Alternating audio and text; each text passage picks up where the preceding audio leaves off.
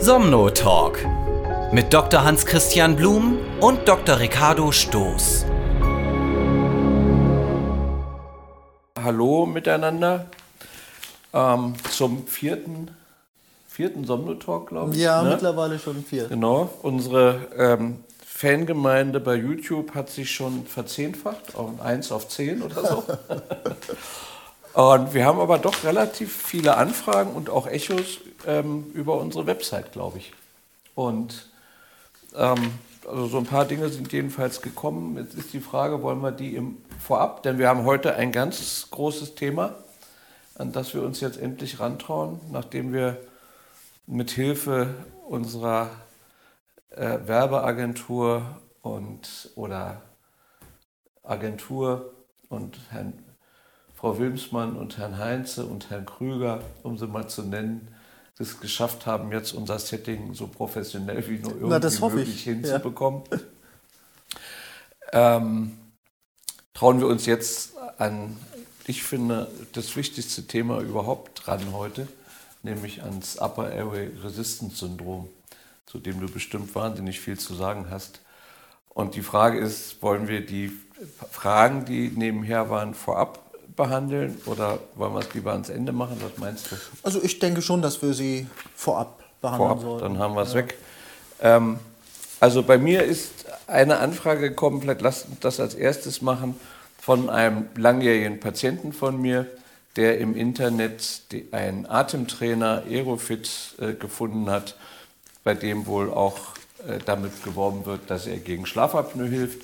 Ich kenne das Gerät aus der Pneumologie zur Stärkung der Atemmuskulatur, aber es soll wohl auch die Mundbodenmuskulatur dabei irgendwie trainiert werden.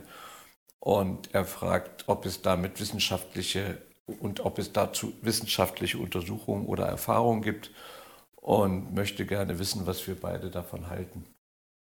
Ähm, wir hatten ja schon vorher kurz drüber gesprochen, also große wissenschaftliche Daten, die das belegen, gibt es glaube ich nicht. Es gibt ja diese Studie mit Didgeridoo, Didgeridoo und zum Grundmuskulatur.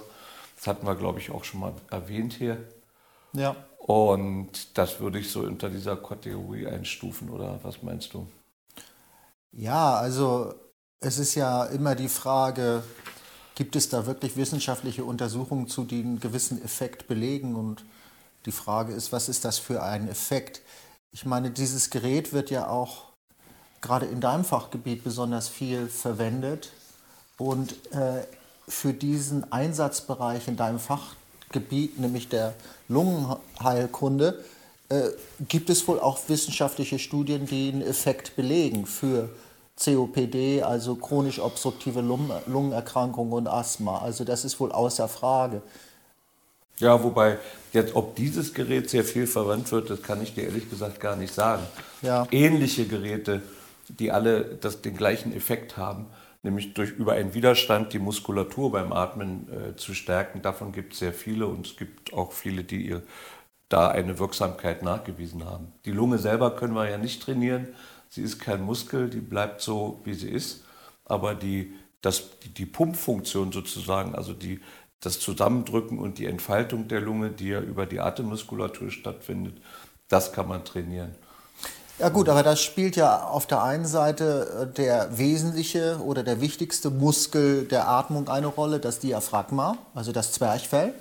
Ähm, ich kann mir nicht vorstellen, wie dieses Gerät das Zwerchfell so trainieren sollte, dass es stärker wird und dass die Atmung leichter fällt? Oder wie Ja, würdest über den sagen? Widerstand beim Ausatmen zum Beispiel. Also du atmest gegen einen Widerstand und damit sprengst du ja die Muskulatur an. Oder förderst genauso wie beim Einatmen. Ja, aber also der, durch Erhöhung des Widerstandes äh, trainierst du ja sozusagen die Atemmuskulatur.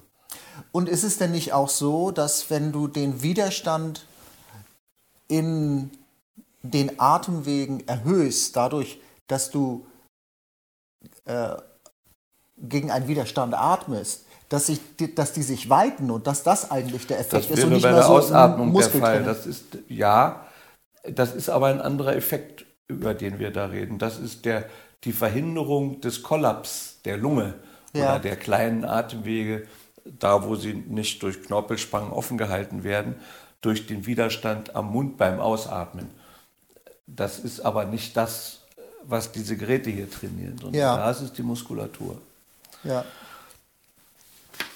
Gut, also, also- Schaden tut es nicht, äh, glaube ich, kann man dem äh, netten Patienten sagen. Aber ob es jetzt wirklich effektiv ist in Bezug auf Schlafapnoe, da muss man doch drei Fragezeichen machen. Würdest du, Ja. da, würdest du das auch so sehen? Ja, würde ich auch so sehen.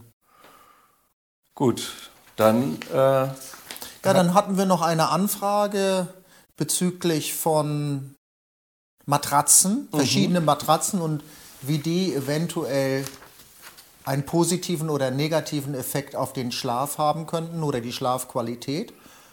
Und ich muss dazu sagen, dass es eigentlich einige Studien schon gibt, die das untersucht haben. Und ich erinnere mich sehr gut an meine Zeit in Stanford, wo der Bildement immer über ein tolles Experiment berichtet hat und das so oft erwähnt hat. Und zwar ging es darum, dass er in seiner Anfangszeit als Professor an der Stanford-Universität für Schlafmedizin einen Versuch gemacht hat mit Studenten, die schlafdepriviert wurden, also denen wurde Schlaf entzogen. Damit stieg deren Schlafdruck und deren Müdigkeit natürlich. Und dann wollte er wissen, ob, wenn man auf Beton schläft oder auf Heu ähm, oder auf einer Matratze, ob das einen Einfluss darauf hatte. auf Nägeln hat er nicht. Nee, Nägel, hat- Nägel hat er nicht gemacht. Aber so, schon wirklich abenteuerlich. Also Ja, auf, ja. Beton, auf Beton und, und auf Heu kann ich mich erinnern, hat er gesagt. Und die haben den Schlaf dabei untersucht. Und besonders unter der Bedingung von Schlafentzug, wo ja der Schlafdruck erhöht ist, hat er immer gesagt, ist es egal, auf welcher Unterlage man schläft. Man schläft eigentlich gleich gut, weil es ein Bedürfnis des Gehirns ist, sich zu regenerieren und damit spielt die Unterlage keine so große Rolle. Äh, wichtig ist, dass man, dass man eben schlafen kann und die Batterien sozusagen wieder aufladen kann. Also die Unterlage hatte in dem Versuch, den er gemacht hat, keinen Einfluss gehabt. Es gibt jetzt aber aus, aus äh, 2000 und was habe ich hier 2009 beispielsweise eine Untersuchung, die veröffentlicht wurde in Applied Erg- Ergonomics, eine Untersuchung darüber, inwiefern beispielsweise alte Matratzen im Gegensatz zu neuen Matratzen einen Effekt vielleicht auf die Schlafqualität haben könnten. Nach dem Motto und die Hypothese war, dass, eine neue, dass man auf einer neuen Matratze besser schläft, weil eine alte Matratze, die hatten hier Matratzen untersucht, die im Durchschnitt neun Lass mich raten, das war eine Matratzenindustrie gesponserte Studie. Oder? Das kann ich gar nicht sagen. Ähm, das sieht nicht so aus. Ähm, es ging einfach nur darum zu wissen oder zu fragen, wenn man Rückenprobleme, gerade wenn man Rückenprobleme hat, bringt es etwas, sich eine neue Matratze zu kaufen? Schläft man dann besser? Also das war die Frage. Die war gar nicht mal so sehr verknüpft mit einer bestimmten Matratze, sondern einfach mit dieser Grundfrage. Ähm, und die Matratzen im Durchschnitt von diesen 27 Probanden, die erst 28 Tage auf ihrer alten Matratze schliefen. Und ähm, der Schlaf mittels Aktigraphie untersucht wurde, also nicht jetzt mit Schlaflabormethoden, sondern mit relativ ähm, groben Methoden, wie wir sie auch von, von äh, Smartwatchen kennen, die die Aktivität messen und daraus kann man dann ableiten, wie viel man geschlafen hat in einer Nacht und wie viel man wach gewesen ist. Also das ist so eine Annäherungsweise, um Schlafqualität zu beurteilen.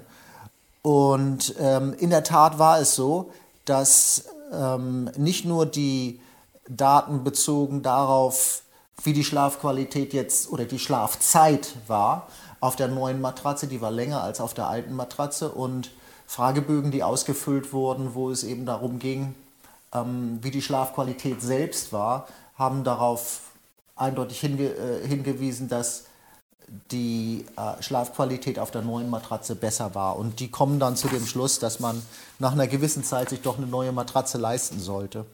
Andere Studien, die die Schlafqualität in Abhängigkeit von der Unterlage, also von der Matratze untersucht haben, haben sich meistens darauf fokussiert, dass man Probanden genommen hat, die Rückenschmerzen haben.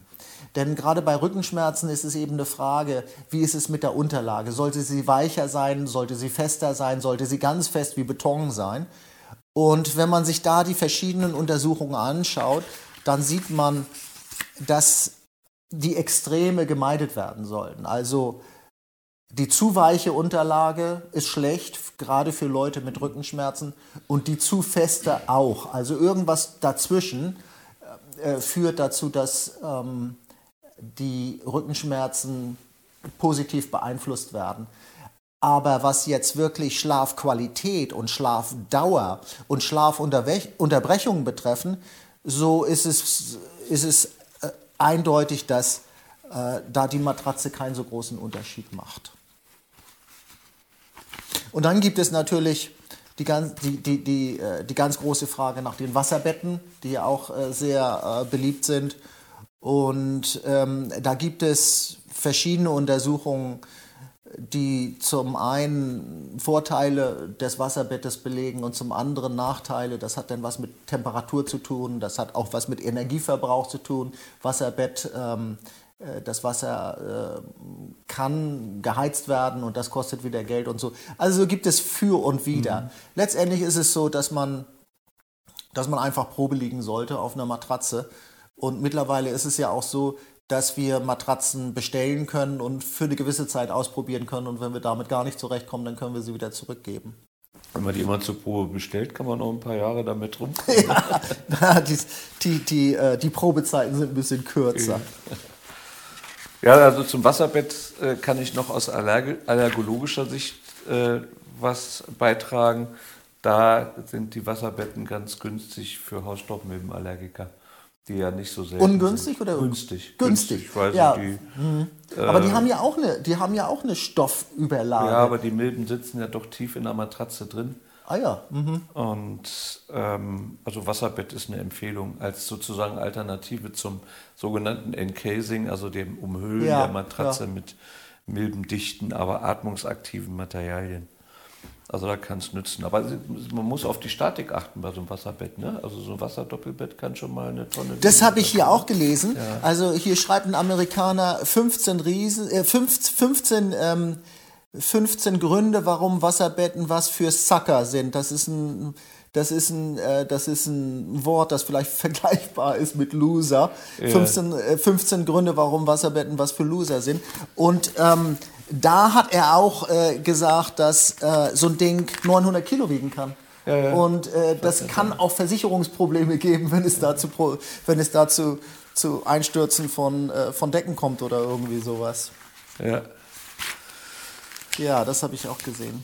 Äh, das andere, was ich noch gesehen habe, das ist jetzt ein ganz anderes Thema, ist ähm, an der Brigham Young Universität ähm, in äh, Utah hat man eine Untersuchung gemacht darüber, das ist auch ziemlich aktuell, darüber, ob äh, die, äh, Nacht, der Nachtschichtmodus bei Handys und bei Laptops einen günstigen Effekt auf den Schlaf haben. Und allgemein wird ja an, Apple hatte das 2016 eingeführt, dass man äh, mit einem Timer, äh, mit einer Uhr am, äh, am Telefon einstellen kann, wann das Blaulicht aus dem Bildschirm gedämpft werden kann mhm. und, äh, und blau gefiltert wurde. Und man hat einfach angenommen, oder jeder geht davon aus, dass wenn man diesen Modus einstellt, dass äh, der Schlaf dann besser ist. Entweder kurz vor dem Licht ausmachen, das Handy nur in diesem Blaulichtfiltermodus benutzen oder während der Nacht, wenn man eben schlecht schläft, dann äh, den Blaulichtfiltermodus einschaltet, wenn man dann nachts äh, aufs Handy schaut.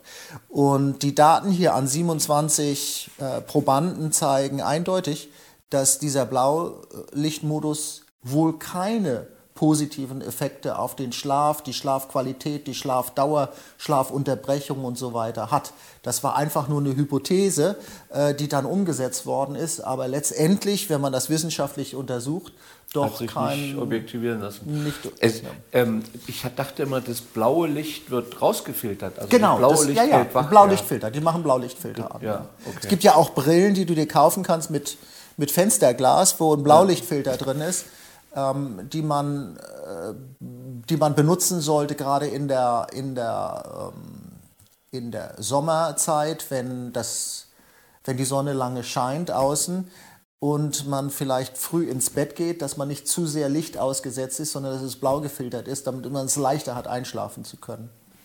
Interessant. Aber jetzt lass uns mal zum Thema kommen. Ja, Upper zum eigentlichen Thema. Resistance Syndrom.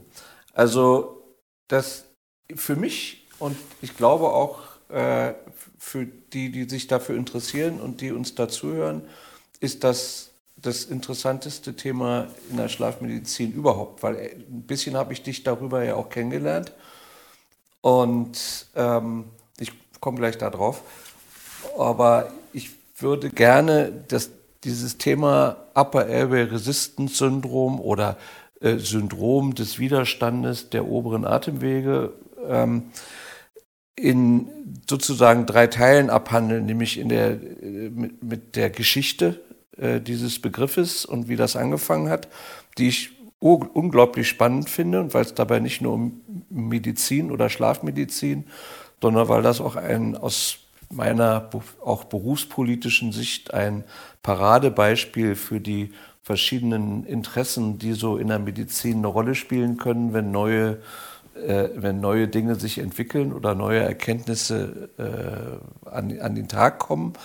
Der zweite Punkt wäre dann die Diagnose des Upper Airway Resistance Syndroms, also welche, was ist es eigentlich genau, was passiert da und, und daraus leitet sich ja ab, wie man es diagnostiziert. Und der dritte Punkt wären dann die Besonderheiten der Therapie und ähm, äh, solche Fragen oder was sich damit, wir müssen uns jetzt nicht starr daran halten, aber so, ich fände es schön, wenn wir das alles abhandeln könnten.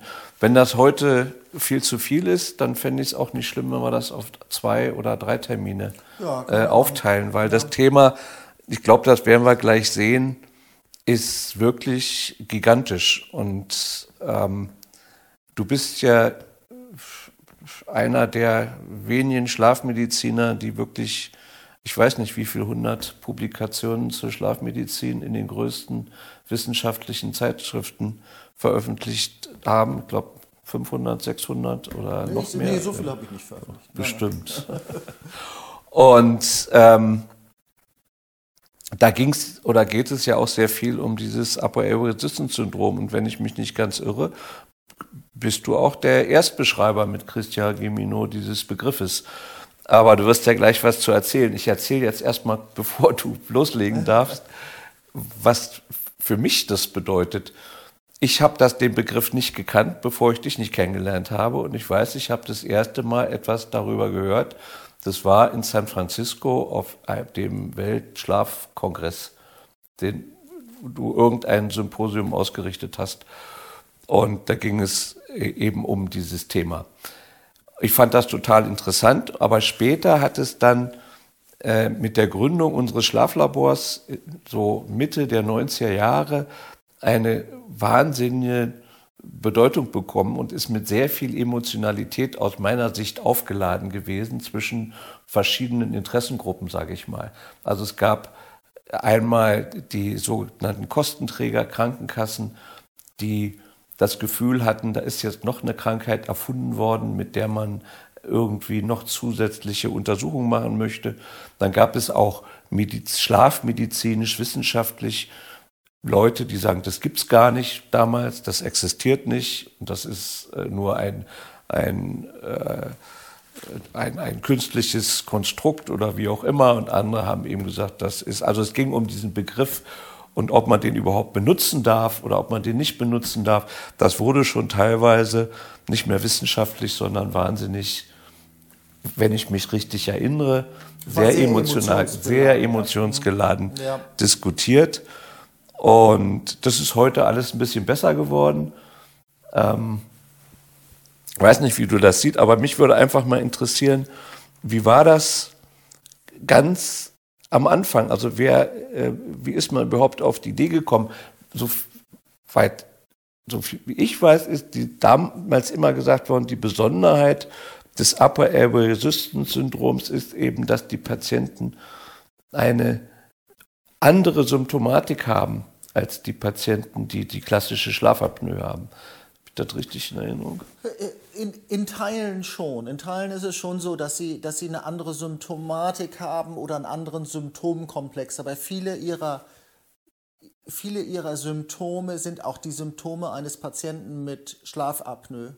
Mhm. Ähm, der äh, wesentliche Unterschied ist eigentlich die Konstellation der Symptome und das Erkennen anhand der Konstellation der Symptome oder der Verdacht, dass es sich dabei um ein Upper Urban Resistance Syndrom handeln kann. Aber ganz entscheidend natürlich ähm, ist für die Diagnose eines Upper Urban Resistance Syndroms oder sind für die Diagnose eines Upper Urban Resistance Syndroms auch harte Parameter, Befunde anhand der Untersuchung im Schlaflabor, genauso wie auch die Befunde für die Diagnose einer obstruktiven Schlafapnoe, die man dann auch noch in leichtgradig, mittelgradig und schwergradig einteilen kann. Und zwar anhand des Apnoe-Hypopnoe-Indexes, also der Anzahl der Atemaussetzer, ähm, ist es bei, der, bei dem Upper Herbal Resistance Syndrom eben, eben das Spezielle, dass dieser Apnoe-Hypopnoe-Index normal sein muss im Vergleich zu einem Patienten, der Schlafapnoe hat. Das heißt, das Besondere damals war, dass man gesagt hat, es gibt Menschen, die haben überhaupt keine Apnoen oder Hypopnoen und haben trotzdem einen behinderten, einen, einen äh, gestörten Schlaf durch einen Widerstand beim Atmen. Richtig, durch eine gestörte Atmung. Und, und während am Anfang der Arbeiten über das Upper Airway Resistance Syndrom ähm, man noch klarere Formen gesehen hat in Bezug auf die Atmungsstörung, also das Flusssignal. Wenn jemand ein- und ausatmet, kann man das messen und man bekommt eine Kurve. Und das Ausschlagen der Kurve sagt einem etwas über die Verminderung der geatmeten Luft aus. Und da gab es eindeutige Kriterien. Eine sogenannte Hypopnoe musste mit einem Atemfluss von und mit einer Atemflusseinschränkung von 50 Prozent einhergehen. Dann kannte man das als äh, Hypopnoe bezeichnen. Äh, natürlich auch mit einem Sauerstoffkriterium. Gleichzeitig musste der Sauerstoff auch um einen bestimmten Wert abfallen. Und dann konnte man daraus ein Atmungsereignis machen, genauso wie bei den Apnoen, wo die Atmung dann komplett ausfällt und keine Luft mehr fließt. Beim Upper Air Resistance Syndrom war es so, dass wir eigentlich ursprünglich, und das war am am, am, Ende der 80er Jahre, am Anfang der 90er Jahre, hatte ich eine Publikation in, im Journal of Applied Physiology gemacht, wo wir bei Patienten mit einer Sonde in der Speiseröhre die Drucke im Brustkorb gemessen haben.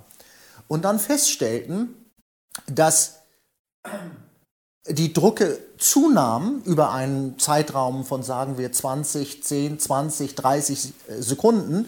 Die Drucke zunahmen mit jedem Atemzug und dann am Ende dieser Episode, es stand, dass jemand kurz aufwachte. Und wir haben dann geschaut, haben wir jetzt wirklich ein Atemereignis vorliegen? Wir haben starke Druckerhöhungen im, im Brustkorb, aber wir haben gar, gar nicht so große Einschränkungen der, der, der Atmung gesehen. Also die haben geatmet. Und ähm, da wurde uns klar, dass wir hier ähm, ein Phänomen haben, äh, das mit Luftflusseinschränkungen einhergeht, ohne dass die ursprünglichen Kriterien für die Bewertung einer Hypopnoe und einer Apnoe, die dann wiederum in einer Diagnose für Schlafapnoe mündet, gar nicht vorhanden waren. Gab es da einen Schwellenwert, der das äh, ausgelöst hat? Also bestimmter Druck, 24 Zentimeter? Nein, nein das, das, das, gab es nicht. Man konnte ein, äh, eine normale Einatmung ist mit einem, mit einem Druck von minus 8 Millibar verbunden. Und da fängt man an, ja. Also wenn man frei atmet und äh, die, äh, die Atmung nicht eingeschränkt ist, dann hat man 8 Millibar. Und wir konnten sehen, dass teilweise dann äh, der, der Druck, der in der Lunge auf, der negative Druck, der in der Lunge aufgebaut werden muss, um Luft fließen zu lassen, diese 8 Millibar überschritt und auch deutlich überschritt, aber es nicht zu wirklichen Abnahmen der, ähm, der, der, des Atemflusses, der Luft kam, die geatmet wurde, sodass eine Hypopnoe und eine Apnoe nicht ausgewertet werden konnten und somit auch nicht die Diagnose einer Schlafapnoe gestellt werden kann. Und trotzdem hatten, klagten die Patienten über typische Symptome einer Schlafapnoe. Die waren tagsüber müde, die hatten Probleme mit dem Einschlafen, die hatten Durchschlafprobleme. Ähm, und äh, als wir dann auch bei den Patienten, die den Schlafdruck am Tage mit einem MSLT gemessen haben, konnten wir eindeutig sehen, dass diese Patienten einen pathologischen Wert im MSLT hatten. Die waren also klinisch müde tagsüber, obgleich sie eben acht Stunden geschlafen haben. Und immer Schnarcher oder auch? Größtenteils waren es Leute, die geschnarcht haben. Deswegen war es bei denen ja auch so, dass man angenommen hatte, dass sie Schlafapnoe hatten. Mhm. Und diese Patienten, die sind ja häufig auch bei niedergelassenen Ärzten gewesen oder Ärzten gewesen, die ambulantes Monitoring gemacht haben. Und das ambulante Monitoring war eben nicht dafür ausgelegt, ähm, sehen zu können, dass es nur zu ganz geringen Luftflusseinschränkungen gekommen ist und diese Patienten zwar mit typischen Symptomen einer Schlafapnoe sich vorgestellt hatten, aber dann ähm, äh, aber dann ein Schlafapnoe-Syndrom ausgeschlossen wurde und sie wurden wieder nach Hause geschickt. Dennoch waren sie müde. Und das waren eben die Patienten, die uns interessiert haben, gerade die Patienten, bei denen man eine Schlafapnoe nicht diagnostizieren konnte, aufgrund der Befunde, die man im Schlaflabor erhoben hatte, aber wo wir eben diese wo wir eben diese Gesetzmäßigkeiten in der, äh, in der Untersuchung im Schlaflabor gesehen haben. Und dieses ganze Bild der, äh, der, der Befunde, die man bei, einer, äh, die man bei einem Upper Airway Resistance Syndrom äh, machen kann, ähm, hat sich im Laufe der Jahre jetzt gewandelt, muss man sagen. Also die Erkenntnisse sind doch viel reichhaltiger geworden und, und das auch in, insbesondere hinsichtlich der, der Symptomatik der Patienten. Das heißt, ein eine Polygraphie, also eine ambulante Screening-Untersuchung, die Geräte, die die Patienten mit nach Hause bekommen, schließt eine Störung der Atmung bei einem normalen Befund nicht aus. Das war ja damals immer das, das Argument, ähm, mit dem man auch äh, gesagt hat, oder ich würde das eigentlich heute noch sagen, die, diese Polygraphie nicht als Ausschlussuntersuchung taugt. Genau, also wenn man, wenn man den Verdacht auf, einen, auf eine Schlafapnoe hat und macht, macht eine Polygraphie und die Polygraphie, die Auswertung zeigt, er hat keine Schlafapnoe, dann kann man nicht davon ausgehen, dass er nicht vielleicht doch ein Upper Resistance Syndrom hat. Kann man so weit gehen, dass man sagen kann, ich gehe jetzt mal einen Schritt weiter, bei Menschen, die, die müde sind tagsüber, und nicht schnarchen, dass die trotzdem ein Upper Airway Resistance Syndrom in seltenen Fällen dann natürlich haben könnten? Also ist das theoretisch denkbar? Ja, eindeutig. Ja. Ähm, im, in, in, in der Neuausgabe der Principles and Practice äh, of Sleep Medicine wird darauf auch äh, sehr deutlich hingewiesen. Es gibt einige, einen gewissen Prozentsatz, den genauen Prozentsatz kennen wir noch nicht. Ich würde ihn so um die 15 Prozent beziffern aus äh, meiner klinischen Erfahrung. Ähm, schnarchen nicht, haben aber Luftflusseinschränkungen und die sich daraus ergebenden äh, die sich daraus ergebenden Konsequenzen für die Schlafqualität. Schlafes, genau, und für den Erholungswert des Schlafes. Ja. Und ähm, insofern kann man nicht sagen, dass immer Schnarchen vorhanden sein muss, um ein Upper Airway Resistance Syndrom zu diagnostizieren. Könnte es sein, dass diese Rate höher ist, als, als wir glauben, weil ja das Schnarchen eigentlich so das Kardinalsymptom ist, wo man überhaupt drauf kommt, dass eine schlafbezogene Atmungsstörung vorliegen könnte. Das heißt, man legt das sehr schnell ad acta, wenn jemand nicht schnarcht. Also man guckt nicht wirklich ja, danach. Ja, ja. Und deswegen ist es aus meiner Sicht auch, auch so wichtig, dass man als Schlafmediziner oder Schlafmedizinerin ähm, nicht so sehr das Augenmerk auf Schnarchen richtet, sondern mehr das Augenmerk darauf richtet, Wie ist denn Ihr Schlaf? Wie fühlen Sie sich tagsüber? Wie wachen Sie morgens auf? Haben Sie einen erholsamen Schlaf? Das sind alles Fragen, die viel, viel wichtiger sind eigentlich als das Schnarchen selbst. Mhm. Ja. Aber wir wollten, eigentlich wollte ich wissen, wie das damals war in den 80er Jahren mit Upper Airway Resistance und so. Wer da, glaubt mit Christian Gimino hast du das veröffentlicht, ne? Oder? Ja, ich habe das äh, mit Christian Gimino äh, äh, 92 äh, veröffentlicht äh, in Chest. Und äh, dort haben wir den, den, den Begriff geprägt. Mhm. Und, und der Christian Gimino ist sehr angefeindet worden, weil Christian Gimino gesagt hatte oder die Hypothese hatte, dass es sich um ein eigenständiges Syndrom handelt abseits vom, von der obstruktiven Schlafapnoe oder vom mhm. Obstructive Sleep Apnea Syndrome. Er hat ja immer gerne von Obst obstruktiven Schlafapnoe Syndrom gesprochen. Es gab viele in der Community, in der Sleep Community, die auch dagegen waren. Das ist kein Syndrom, ja. Man bezeichnet es nicht als Syndrom. Ich tue es heute auch nicht mehr. Ähm, und äh, Christian wollte es als etwas Eigenständiges sehen. Wir wissen mhm. aber heute, dass es wirklich nichts Eigenständiges ist. Ähm, die Pathogenetik, also wie es dazu kommt, dass jemand ein Upper Airway Resistance Syndrom hat und wie es dazu kommt, dass jemand eine Schlafapnoe hat, das sind beides die gleichen Mechanismen. Und daher ist es keine getrennte Entität von der obstruktiven Schlafapnoe. Das ist aber erst viel, viel später klar geworden. Und ähm, und, und, und das ist wichtig, das sich vor Augen zu führen. Im Prinzip ist es so, und das ist das Wesentliche, im Prinzip ist es so, dass die Luftflusseinschränkung ja verursacht wird durch einen erhöhten Atemwegswiderstand. Ja, es fließt zu wenig Luft, weil die Muskeln, die im Schlaf dafür sorgen, dass die Atemwege außerhalb des Brustkorbs schön offen bleiben, damit man genügend Luft atmen kann, um den Körper mit Sauerstoff zu versorgen, ähm, dass die, äh, dass die ähm, erschlaffen, die Muskeln erschlaffen und dementsprechend kommt es dazu, dass man zu wenig Luft atmet. Aber nicht zu wenig oder so wenig, dass der Sauerstoff im Blut abfällt. Anders als bei der obstruktiven Schlafapnoe. Eine Hypopnoe oder eine Apnoe, dieses, dieses Atmungsereignis, das ja ausgewertet wird, auch in der Untersuchung, muss mit einem Sauerstoffabfall verbunden sein. Das ist beim Upper Airway Resistance Syndrom nicht. Da kann es auch über lange Phasen, über zwei Minuten oder fünf Minuten oder über zehn Minuten zu einer Luftflusseinschränkung kommen, ohne dass es zu Sauerstoffmangel kommt. Und das hat auch dazu geführt, dass viele Leute das nicht eingesehen haben oder nicht geglaubt haben, weil sie immer meinten, diese, diese, die, die, diese krankmachenden Effekte, die sind alle auf einen Sauerstoffabfall äh, äh, zurückzuführen.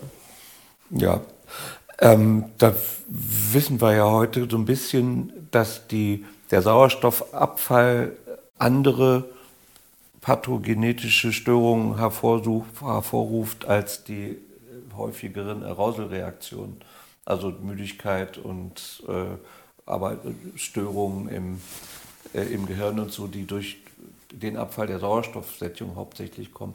Mich wird, ich stutze im Moment und muss mir jetzt auf die Sprünge helfen.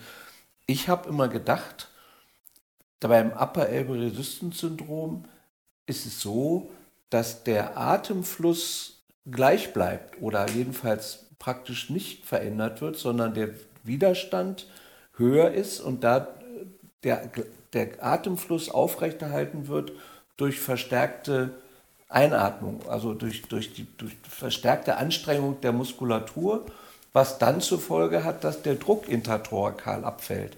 Und, diese, und es da eine Schwelle gibt, ab der eben eine Wegreaktion ausgelöst wird. Und dann beginnt dieser Zyklus wieder von vorne. Also die, der pathogenetische äh, Auslöser ist der Druck und nicht der Fluss. Also Nein. der Fluss bleibt gleich, das ist falsch. Nein, äh, ist, ist, ist, ist, auf keinen Fall, ist auf keinen Fall der Druck.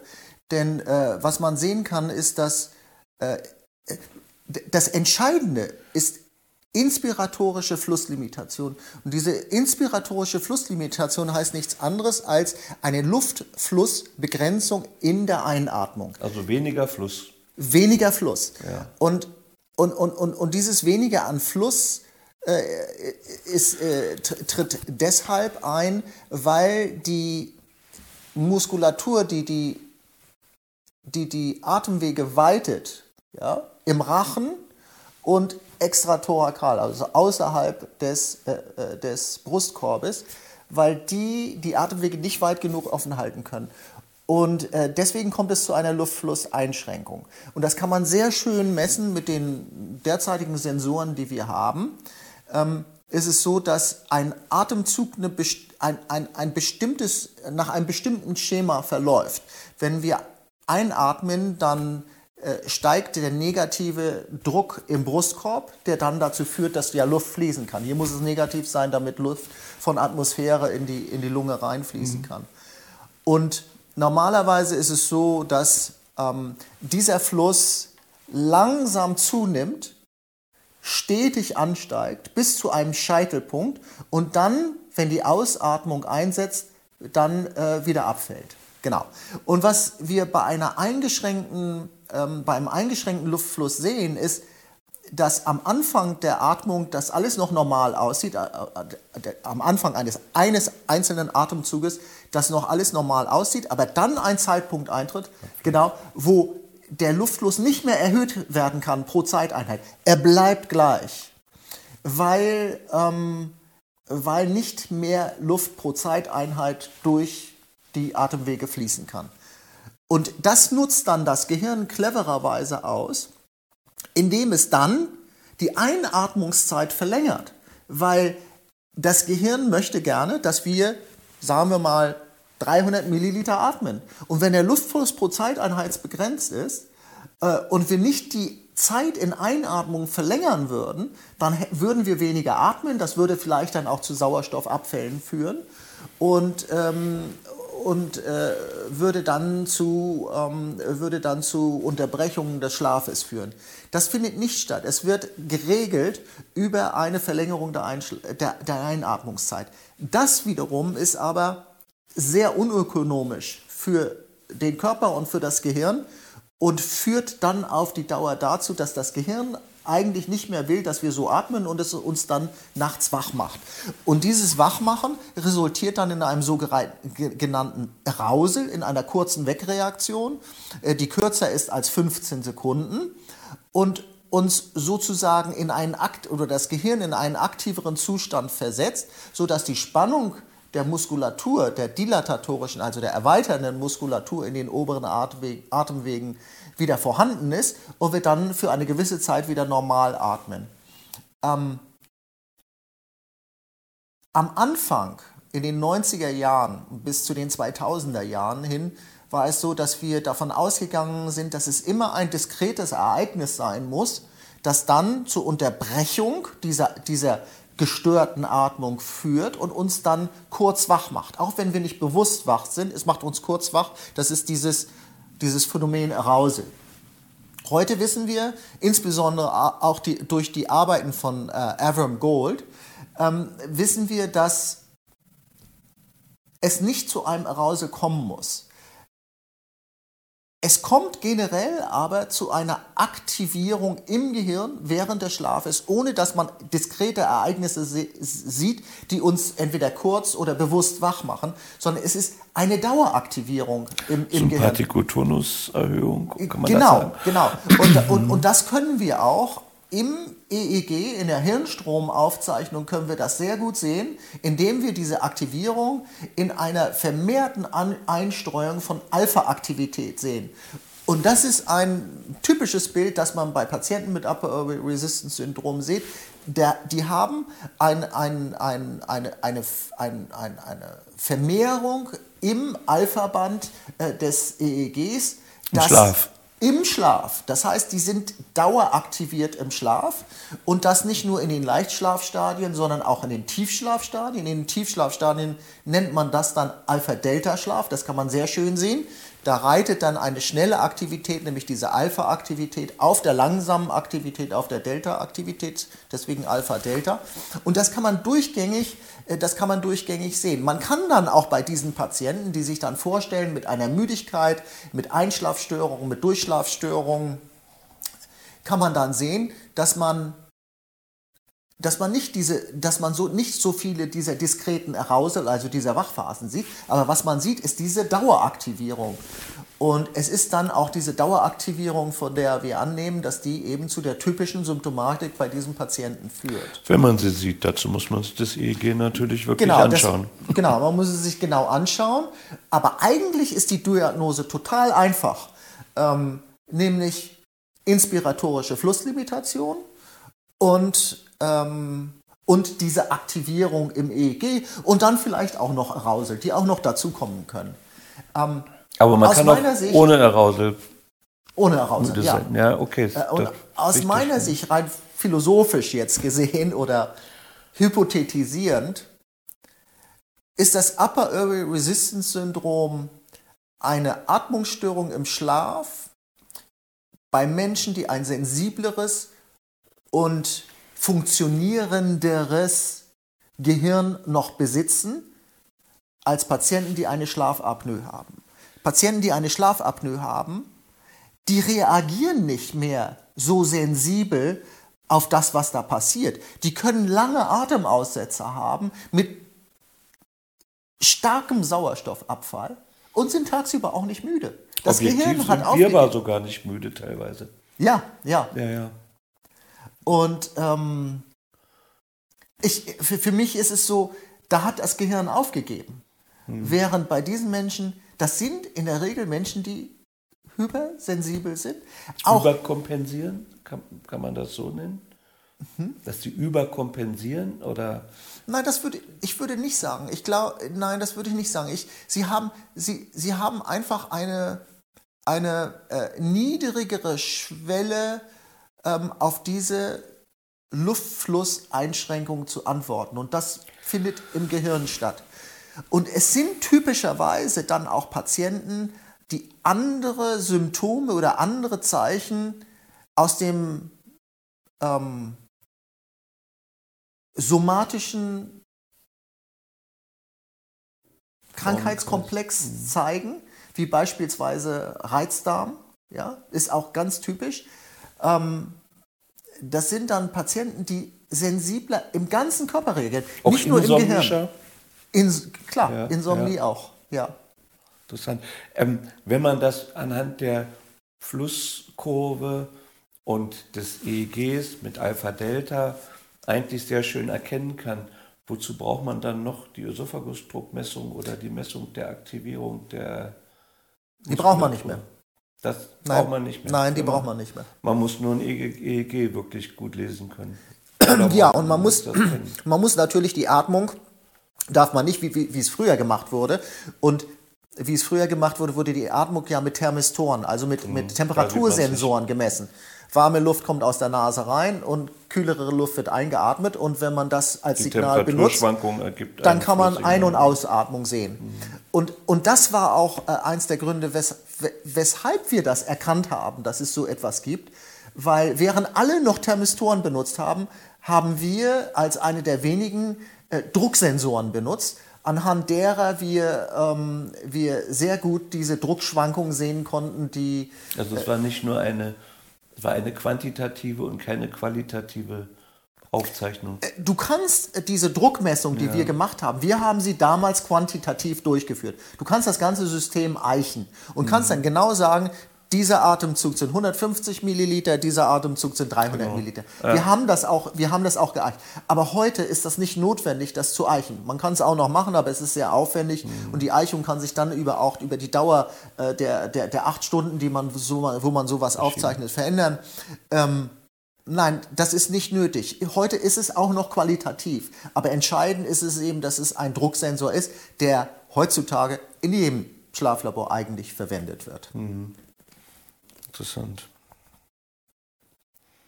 Und trotzdem ist es eine, also gefühlt für mich eine, eine seltenere Diagnose, als es wirklich vorkommt. Jedenfalls in anderen, anderen Laboren als bei uns, oder? Ja, doch. Also bei uns, ähm, bei uns stellen wir die Diagnose schon relativ ja, ja, häufig. Schon, ja. In anderen viele Laboren. Berichte bekommen ja, und so. Ja. Würde ich sagen, das wird. Ich sehe eher häufig äh, Upper, Upper Airway Resistance Syndrom, die eigentlich leichte Schlafapnoe-Syndrome sind. Also so äh, Patienten, Ja. die viele Hypopnoe haben Ja. und so. Und dann Ja. wird das oft Upper Airway Resistance genannt, aber das ist eigentlich was ganz anderes. Ja, ja, also die Diagnose, äh, bei der Diagnose spielt es äh, schon eine Rolle. Der AHI, also der, die Anzahl der, der Apnoen und Hypopnoen muss unter 5 sein. Und, ähm, und äh, es, es muss ähm, eindeutig die inspiratorische Flussbehinderung, die muss dokumentiert sein. Es gibt heute ein paar Bestrebungen oder ein paar Fragen hinsichtlich des Ausmaßes der inspiratorischen Luftflussbehinderung. Ähm, manche glauben, dass man die Anzahl der Atemzüge mit Flussbegrenzung messen sollte und dass man dann einen Schwellenwert bekommt, ab dem das pathologisch sein könnte und ab dem man ein Upper Airway Resistance Syndrom diagnostizieren sollte oder nicht sollte. Ähm, aber die Daten, die wir haben und auch die Avram Gold hat, ähm, zeigen, dass das nicht so relevant ist. Äh, relevanter ist die Dokumentation der inspiratorischen Flusslimitation und das typische Symptombild des Patienten und die Mikroveränderung. Arousal ist ja eine Makroveränderung, sondern die Mikroveränderung, die wir im EEG sehen, im Sinne von Alpha-Aktivierung und Alpha-Delta-Schlaf. Ist die Alpha-Aktivierung eine Conditio sine qua non sozusagen für die Diagnose? Oder ist das nur etwas, was die Diagnose bestärkt oder wahrscheinlicher macht? Nein, das ist keine Conditio sine qua non, weil gerade auch Alpha-Aktivierung und Alpha-Delta-Schlaf ein sehr unspezifisches Zeichen ist. Wir sehen viele Patienten mit Ein- und Durchschlafstörungen, mit Insomnie, die auch eine solche Aktivierung haben, die keine inspiratorische Flusslimitation haben, dementsprechend kein Upper Airway Resistance Syndrom haben, aber es sind, es sind Insomniker. Auch Insomniker leiden unter einem sensiblen Gehirn. Und dieser Ausdruck der Sensibilität ähm, stellt sich dann als Alpha-Aktivierung dar. Alpha-Aktivierung ist ein unspezifisches Zeichen. Und wir können nicht sagen, wenn wir Alpha-Aktivierung sehen, ist es dies oder ist es das? Aber man kann festhalten, dass wenn man sich ähm, die, die, die Qualität, die Form der Flusssignals, der Flusskurve und des EEG nicht wirklich selber anschaut, sondern nur automatische Analysen benutzt, dann wird man ein Upper Airway Resistance Syndrom eher nicht erkennen können.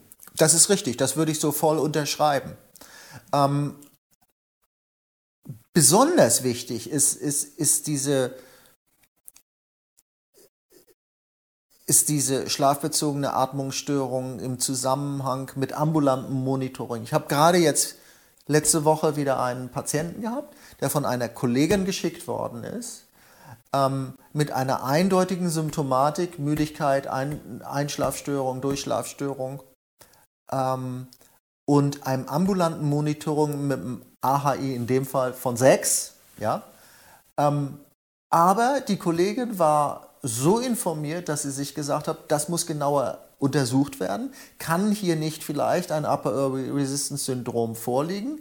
Dieser Patient muss ins Schlaflabor äh, dort weitergehend untersucht werden, um das eben auszuschließen oder um den, die, die Diagnose eines Upper Airway Resistance Syndroms zu stellen. Und in der Tat, es war so. Ähm, äh, die Kollegin war aufmerksam äh, genug, sich nicht abschrecken zu lassen von den Ergebnissen der automatischen Auswertung äh, des ambulanten Monitorings und hat sich gesagt, der hat aber typische Zeichen ähm, am Tage mit der Müdigkeit und so weiter. Das muss genau untersucht werden und in der Tat war es dann auch so. Das ist wirklich interessant. Also ich erinnere mich jetzt gerade, dass damals ein großer Vorwurf ja immer war, dass man das erfindet, um noch mehr Menschen ins Schlaflabor zu bekommen und um unsere Diagnostik und die Schlaf, überhaupt die Schlafmedizin sozusagen mit Bedeutung aufzupumpen. Ähm, das ist fast absurd, wenn man daran denkt, dass wir heute in den Schlaflaboren monatelange Wartezeiten haben und das nur wirklich kein Grund mehr sein kann. Ähm, ja, und äh, das, das, das, das andere, was natürlich auch ein ganz wesentlicher Aspekt beim Upper Airway Resistance Syndrom ist, es betrifft mehr Frauen als, ich will jetzt nicht sagen mehr Frauen als Männer, so genaue Daten haben wir darüber nicht, aber ähm, das Verhältnis von Männern zu Frauen beim obstruktiven Schlafapnoe-Syndrom, das trifft beim Upper Airway Syndrom nicht zu. Es sind mehr Frauen, es sind auch junge Frauen. Und wenn es junge Frauen sind, sind es häufig, aber auch, muss man sagen, übergewichtige Frauen. Mhm. Ja? Ähm, das heißt, ähm, beeinträchtigte Atmung im Schlaf bei Frauen, die vor den Wechseljahren sind, in ihrem, mit ihrem Lebensalter, ähm, ist selten. Frauen sind geschützt vor schlafbezogenen Atmungsstörungen. Das ändert sich dann nach den Wechseljahren.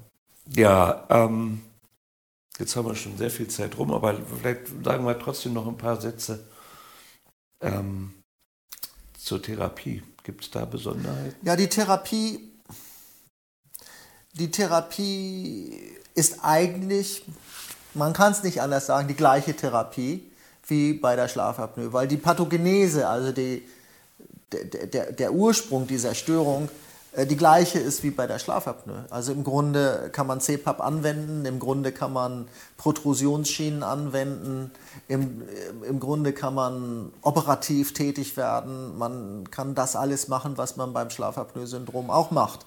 Ähm, häufig, häufig sind es Patienten aber, die auch jünger sind, wo das Gehirn typischerweise dann auch noch flexibler ist als bei alten Menschen, ähm, wo dann eine CPAP-Therapie unter Umständen problematisch sein kann, dass die jetzt im Alter von 30 Jahren dann das ganze Leben noch mit äh, CPAP verbringen müssen, sodass CPAP häufig auch bei diesen Patienten nicht zu dem gewünschten Erfolg führt. Das bedeutet, der, der, der Erfolg ist natürlich da. Ein Upper Airway Resistance Syndrom muss verschwinden. Die inspiratorische Flusslimitation muss verschwinden bei der Anwendung von CPAP, meist mit ganz geringen CPAP-Drucken um 5 bis 8 Millibar. Mhm. Muss verschwinden und verschwindet, wenn ein Upper Syndrom vorliegt. Aber die Frage ist immer, ähm, wird das auch so konsequent dann benutzt? Wobei ich das äh, gefühlt sagen würde, in den letzten 20 Jahren ist tendenziell die, die Akzeptanz der CPAP-Therapie immer mehr äh, gestiegen. Also unabhängig davon, dass die Masken besser geworden sind und die Geräte leiser und so weiter. Ja.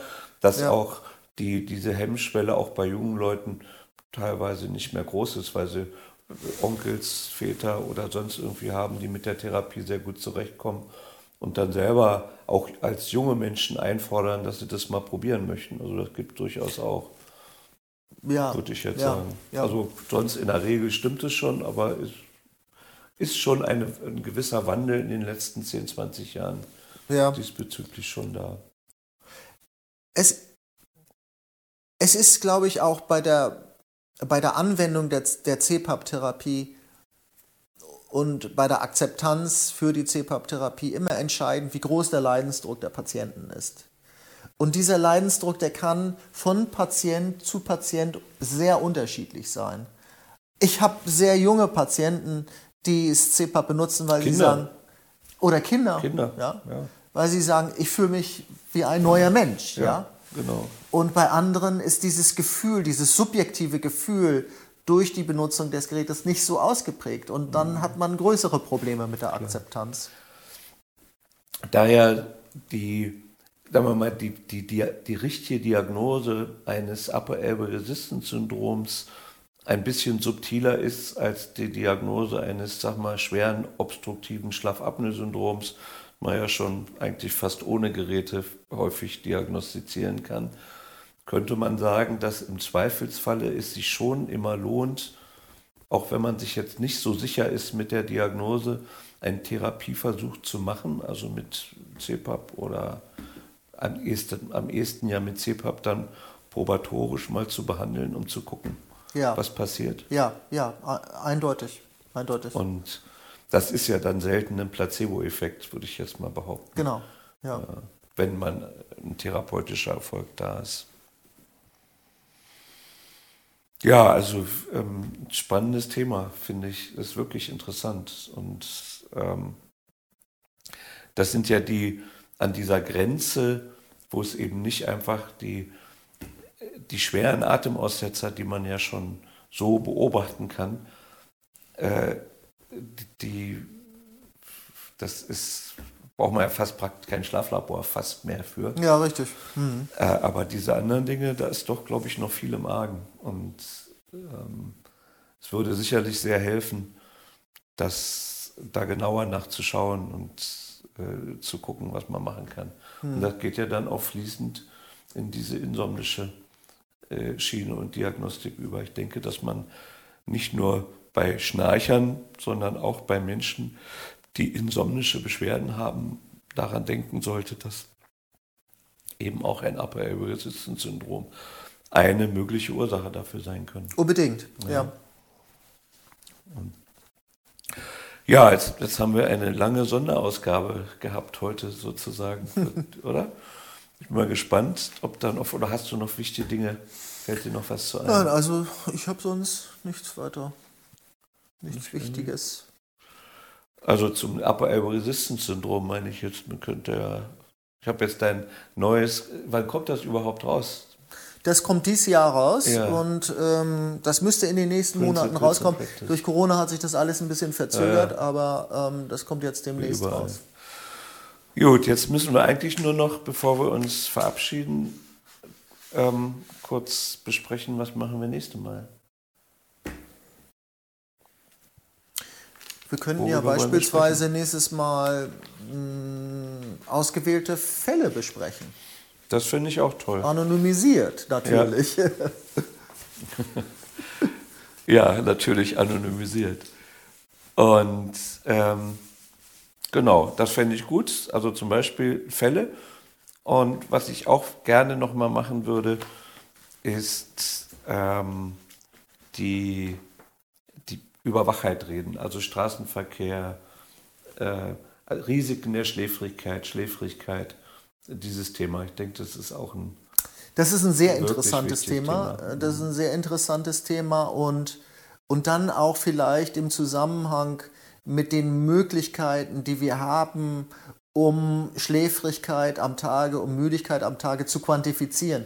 Was es da für verschiedene Dinge gibt. Ja, und auch, über, die, über die subjektive und objektive Wahrnehmung von, äh, von besonders von Schläfrigkeit, denke das ist ein irre interessantes ja. und wichtiges Thema. Mhm. Also Menschen, die, die ich in meinem Sprechzimmer in der Praxis jetzt sehe, häufig kommen ja Paare. Und wenn ich den Patienten frage, sind sie müde tagsüber, dann sagt er nein.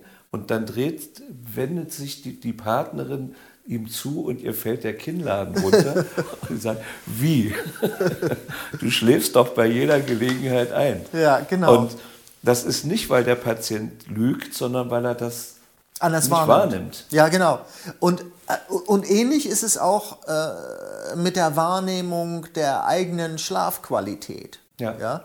Äh, und, äh, und in dem Zusammenhang, gerade bei Leuten mit einer Ein- und Durchschlafstörung oder Menschen mit einer Insomnie, äh, die Empfehlung, dass wenn sie nachts wach liegen, dann sollten sie nur eine bestimmte Zeit wach liegen und nach einer bestimmten Zeit sollten sie ausstehen, aus dem Bett weggehen, woanders hingehen, etwas anderes machen, weil wenn sie im Bett liegen bleiben, ähm, sie es nicht mitkriegen und es nicht einschätzen können, dass sie wahrscheinlich die letzten drei oder vier Stunden, von denen sie sagen, sie haben wach gelegen, dann auch noch stückweise immer ein bisschen geschlafen haben und, und, und damit auch ihre Batterien ein bisschen wieder aufladen und, ähm, und dann kommen und sagen, nee, ich habe die ganze Nacht nicht geschlafen.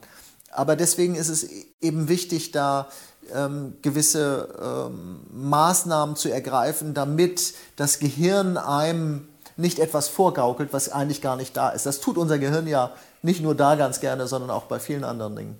Aber das kann am Tage lebensgefährlich sein wenn man ans Autofahren ja, denkt. Und so. Und das macht man sich, glaube ich, nicht so klar. welche Bedeutung das wirklich hat und welche Gefahren man für sich und für andere äh, Ja. äh, damit eingeht. Tja, dann sage ich mal vielen Dank und ähm, Ebenso. Und bis zum bis nächsten nächste Mal. Mal und tschüss allerseits.